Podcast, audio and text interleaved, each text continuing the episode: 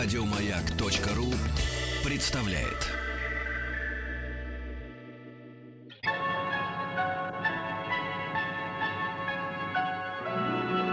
Уральские самоцветы.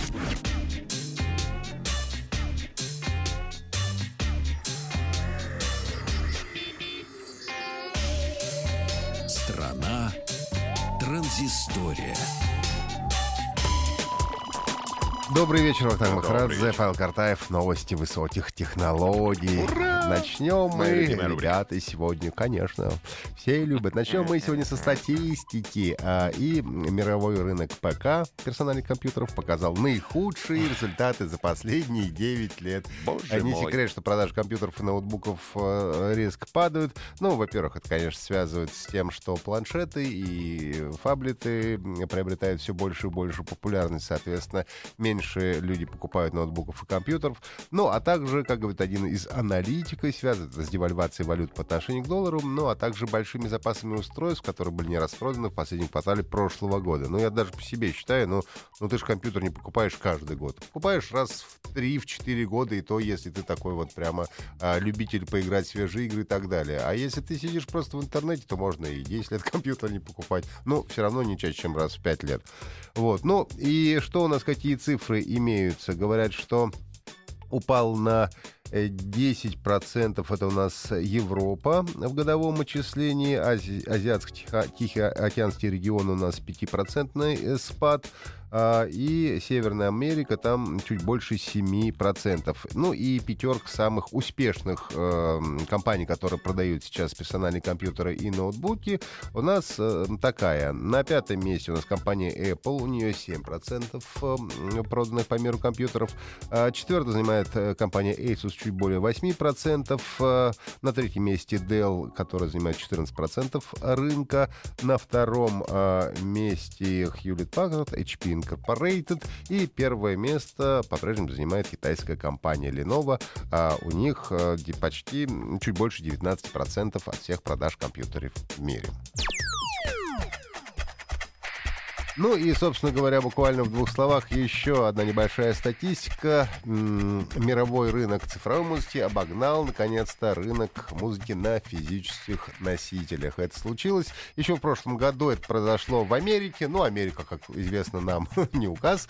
А вот, ну и в этом году вот мы уже дошли до того самого момента, когда, грубо говоря, на компакт-дисках, на виниле стали продавать музыку меньше, чем ее продают в интернете. Здесь и э, потоковое аудио, ну и, соответственно, покупки там в, i- iTunes, Apple Store, ну и так далее. Переходим к компании Apple. Все та же проблема 1 января 1970 года. Напомним, что если выставить можно было эту дату на своем айфоне, то он превращался в кирпич. Все это было исправлено в версии iOS 9.3, и теперь два исследователя безопасности нашли еще один способ, как можно использовать вот э, это самое 1 января 1970 года. А, Если у вас не стоит самое-самое самое последнее обновление 9.3.1, то можно iPhone вывести из строя таким способом. Создать э, Wi-Fi сеть, на которой как раз поставить дату 1 января 1970 года. И часто бывает, что когда э, iOS подключается к Wi-Fi, он проверяет время по NTP-серверу. Обращается для проверки времени. Все это, как говорят, не просто сделать, но, тем не менее, при определенной сноровке все для хакеров возможно. Поэтому первый, э, и, э, первое и последнее китайское предупреждение обновляйтесь на самые последние версии э, iOS.